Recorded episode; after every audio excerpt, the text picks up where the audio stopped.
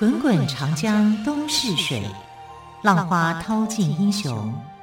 是非成败转头空。古今多少事，都付笑谈中。陪你说历史，汪培制作主持。欢迎朋友们再次收听《陪你说历史》节目，我是汪培。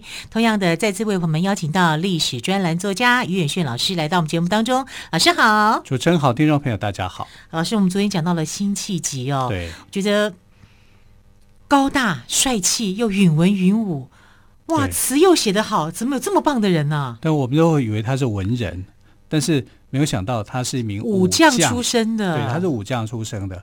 你看他的这个学历。几乎来讲，在宋朝来讲，他的学历很差哎，根本没学历啊！真的，对啊，他什么功名都没考上啊，在金国的时候也没有考上。因为他当初去考功名的时候，他其实是为了刺探军情，是他不是真正要去考试、去读书、要当官的。而且那时候他还很年轻哎，对。就是十四五岁那样的一个青春少年时期，就想报国了。对，就是他的祖父对他的影响力是很大的。很大的。他祖祖父是全力栽培他，栽培他干嘛？栽培他造反，不是栽培他 变成是栽培栽培他造反，不是栽培他求取功名，栽培他要造反，要为宋朝做事。对，所以他的这个一生来讲哦，他受他祖父影响太大，连名字我们昨天有解释一下为什么叫弃疾。弃疾就是去病的意思，霍去病的去病，它跟霍去病同样的这个原因嘛，啊，只是说这个气急是要我身体上平安健康，我能够平安的长大，这第一层的含义一定是这样。第二层的含义，我要像霍去病一样驱逐匈奴啊，这才是他心里头所要的，也是他祖父所要的啊。果然他的祖父过世以后都念念不忘，其实辛弃疾到过世的时候还是念念不忘。啊，辛弃疾最后临终的遗言是什么？你知道吗？杀敌，杀敌！啊，就是他要去那个，啊，要去抵抗金人，要去杀掉金人。不过这个是传说啦。嗯、那从这个传说里面就很呼应了他的这个出生的一个由来啊，他的取名的一个背景的。我以为是要讲和平奋斗救宋朝。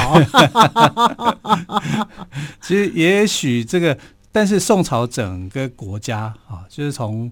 呃，北宋后期以后，他的政策来讲就是组合，而不是主战。嗯、啊，所以辛弃疾努力了这么久，等于是在做白工嘛。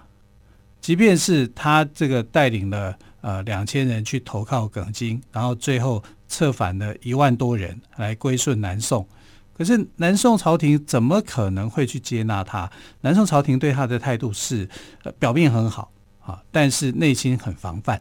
为什么呢？防备他的。对呀、啊，因为你不是在我南宋民间出生的，你是在金人的地盘出生的，在金人统辖的范围出生的，也就是在山现在山东省那边。对，所以你说他怎么会相信你呢？而且整个朝廷来讲，主和派的气势是很大的，主战派只有在于我于允文的那个时代里面哈，呃，才略有一些影响，但于允文也没有重用他。因为于允文啊，这个名字还真难念。于允文，对，允文允武的允文，那又姓于，对，于允文，然后吹口哨一样，跟我的名字也一样嘛。对，于远轩，难念死了。我小时候报的名字，慢一点就可以了。然后我小时候那个老师就问我的名字，你叫什么名字啊？我就叫我叫鱼眼线。哇，你于就还鱼还需要画眼线吗？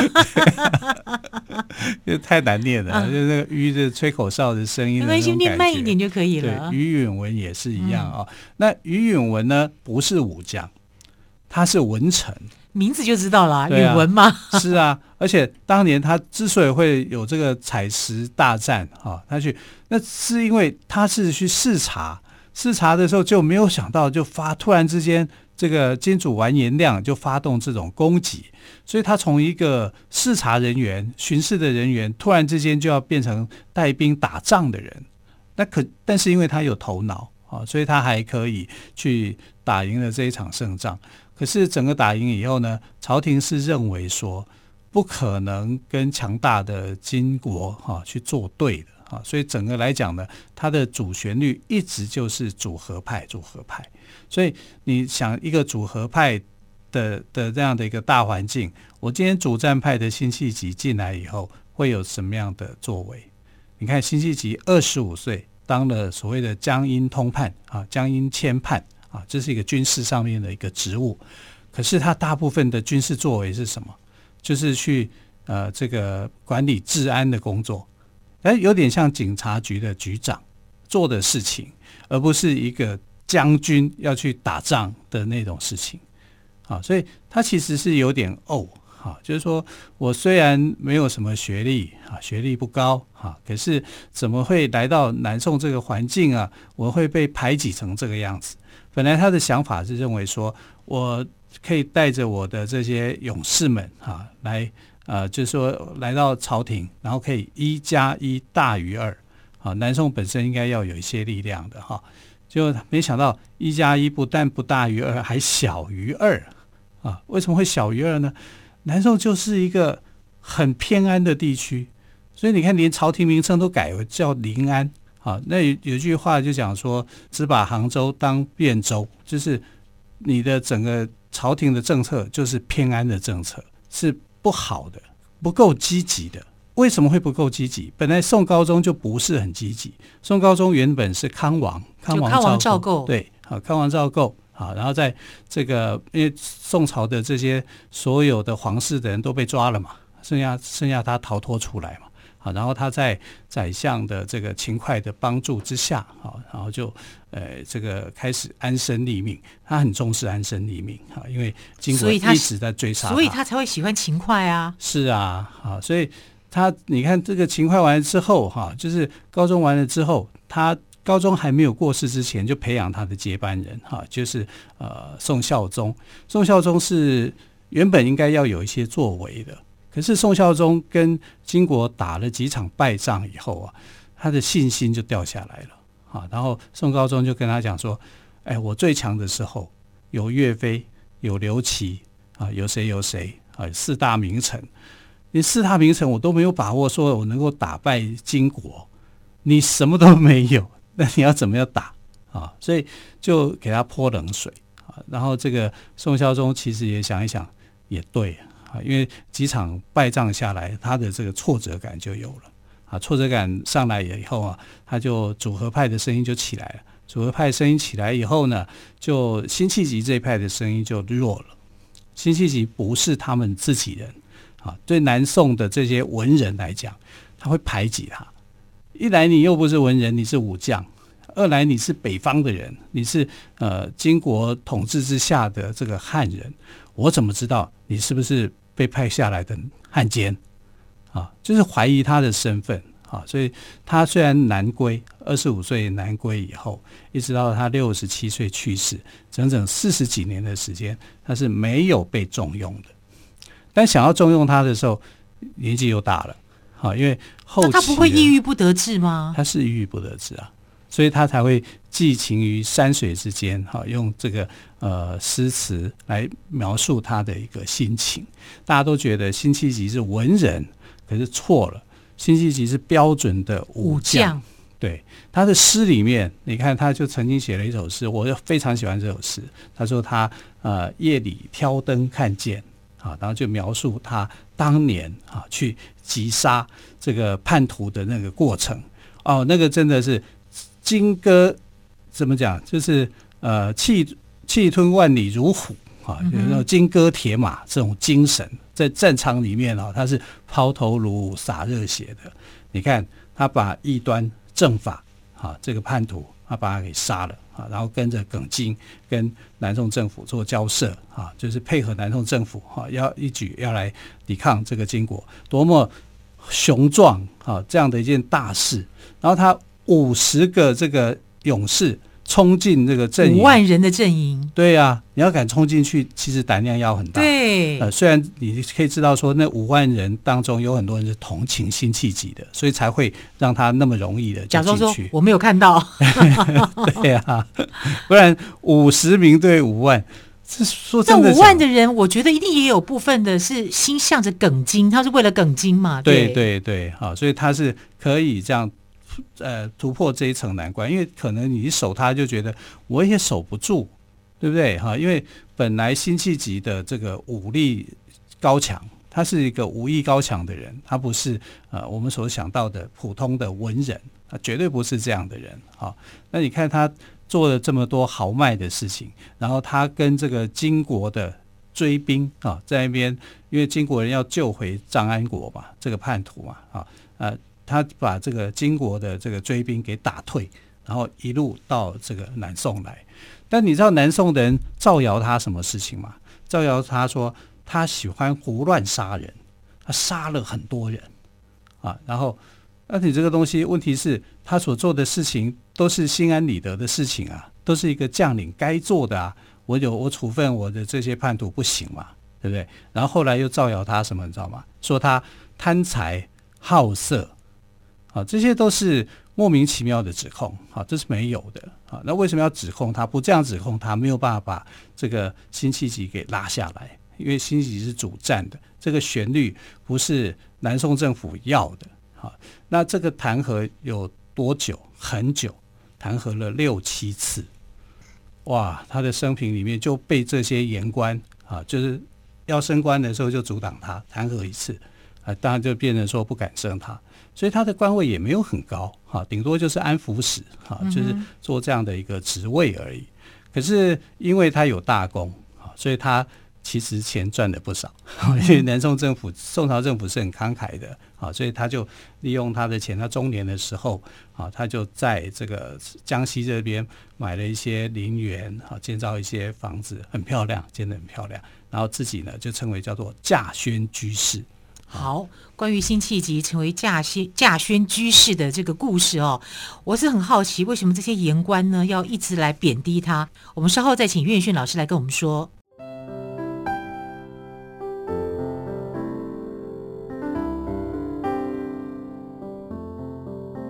听见台北的声音，拥有颗热情的心，有爱与梦想的电台，台北广播 FM 九三点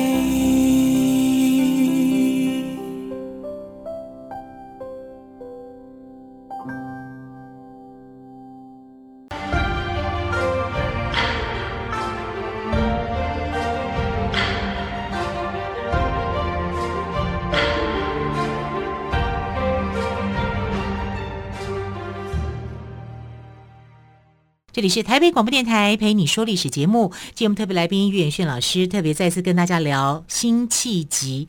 那么从昨天跟今天的节目内容哦，我才发现原来辛弃疾是武将。我们传统中我们的感觉就是辛弃疾是文人，对哦。这次呢，我终于知道了，原来辛弃疾是武将出身，但是他词也写得很好。对，然后你没有想到的是，辛弃疾竟然没有任何的功名。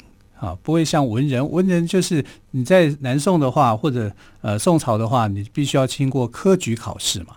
他没有经过科举考试，他有的科举考试经验是在金国啊，但是没有考上啊。他是这样子的一个背景的。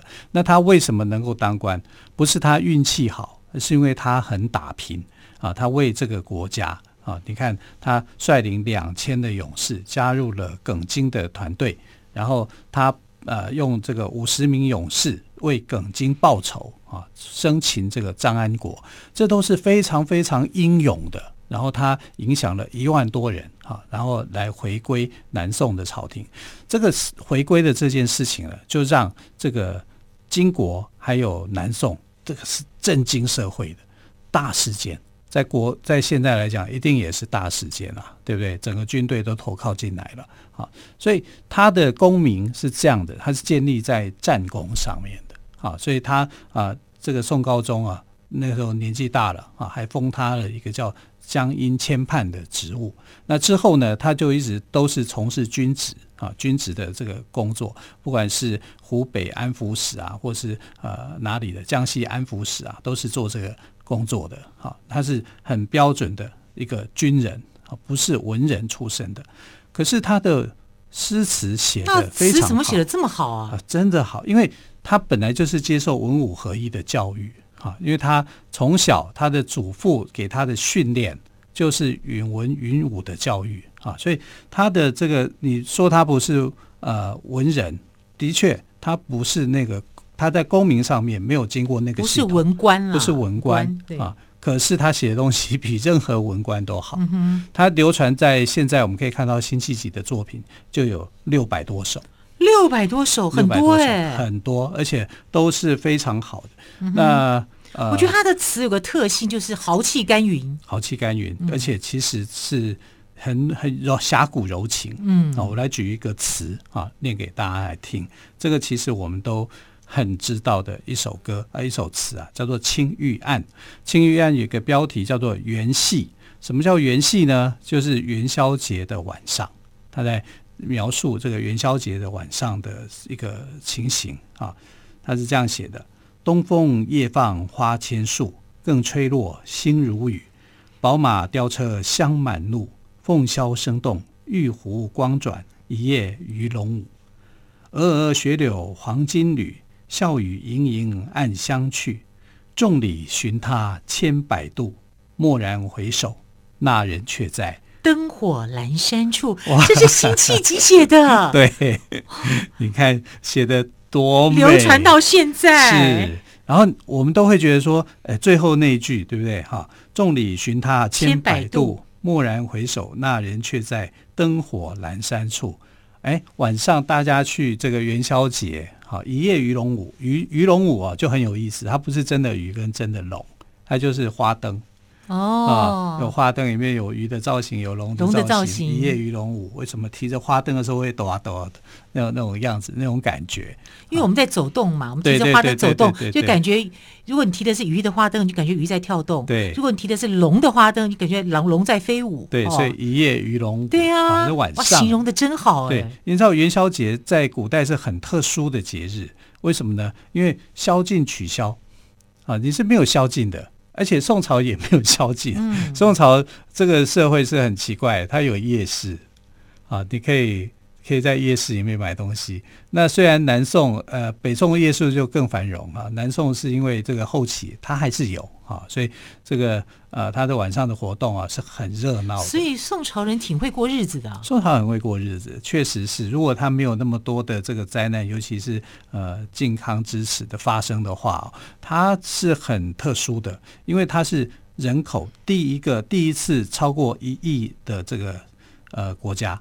那疆域比较小，那宋朝疆域比以前的疆域都小，可是经济很繁荣，好，人口首度破亿，哎，人口要超过一亿，那代表什么？代表经济力是很强的，没错，它是一个经济大国，所以他们没有少子化的问题。对，然后它的它的活力是很多的啊，是各种商业是很繁荣的，它的海上贸易、陆地上的贸易啊都是很好的，而且它很有制度啊。所以宋朝我们这样来想的时候，有时候你想说宋徽宗是一个呃昏君还是什么？可是你去看他的那些行为，到现在我们都会觉得没什么。因为我们现在可能更进步啊，因为以前都会有那个时代的局限。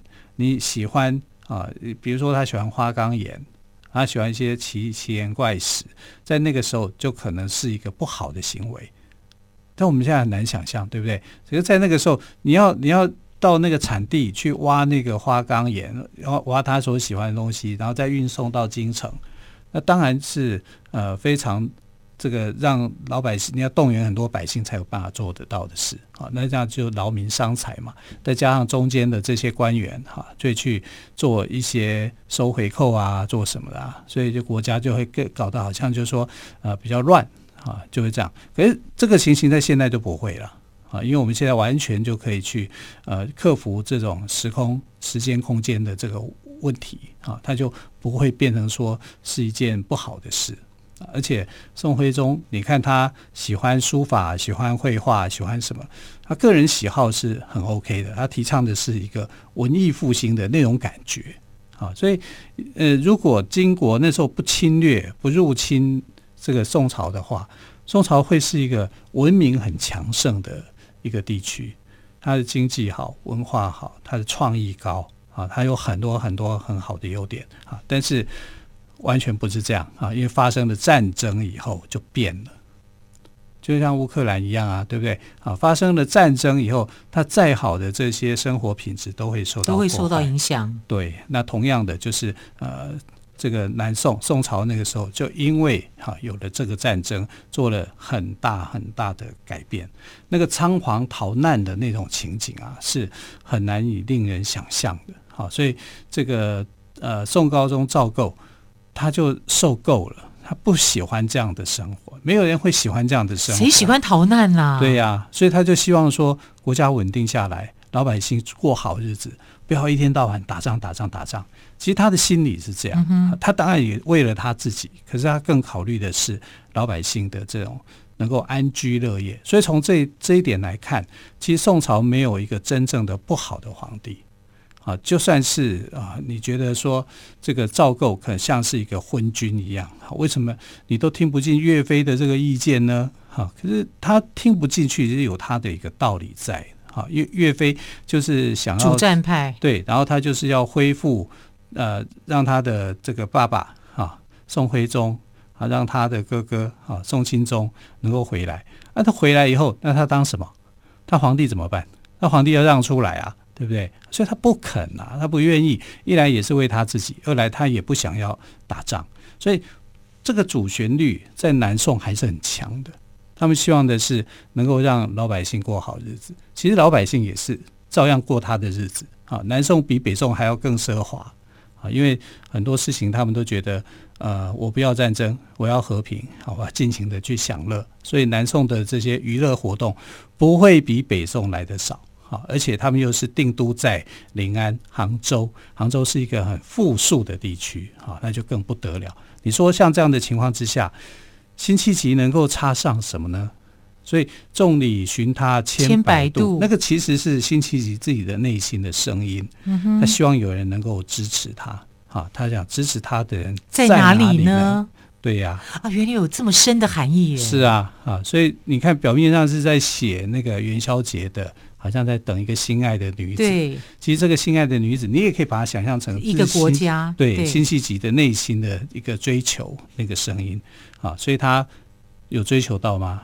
没有，好像没有啊。就这个蓦然回首，哎，我恍然看到那个人在灯火阑珊处下，好像是他。他好像在找我，我好像也等到他了。对，但是不是呢？还不知道，还不知道，可能是一场空。嗯哼，啊，所以辛弃疾的词好美，好美，而且有无限的想象力耶。对呀、啊，你知道王国维就把这个词啊拿来断章取义的用，他就说人生的这个必须要经历三个一个过程。那其中一个历程啊，就是呃，他引用的辛弃疾的这个青玉案啊，就是说“蓦然回首，那人却在灯火阑珊处”啊。这个辛弃疾的很多的诗都很有名，但我觉得这首诗呃这首词是让我觉得呃很特殊，有感动到的。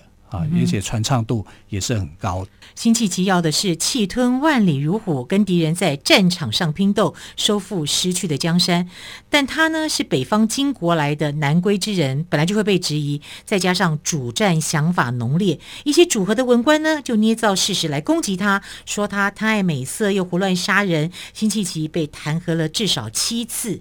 官场浮沉，但是他始终不忘要提剑上战场，夜里挑灯看剑，为的是了却君王天下事。但却可怜白发生，只好寄情在词的创作上，展现豪迈浑厚风格。最豪放的词人，却也是最悲怆的英雄。非常谢谢，感谢于老师来跟我们分享辛弃疾的故事。老师，谢谢喽，谢谢，谢谢亲爱的朋友，我们就明天再会，拜拜。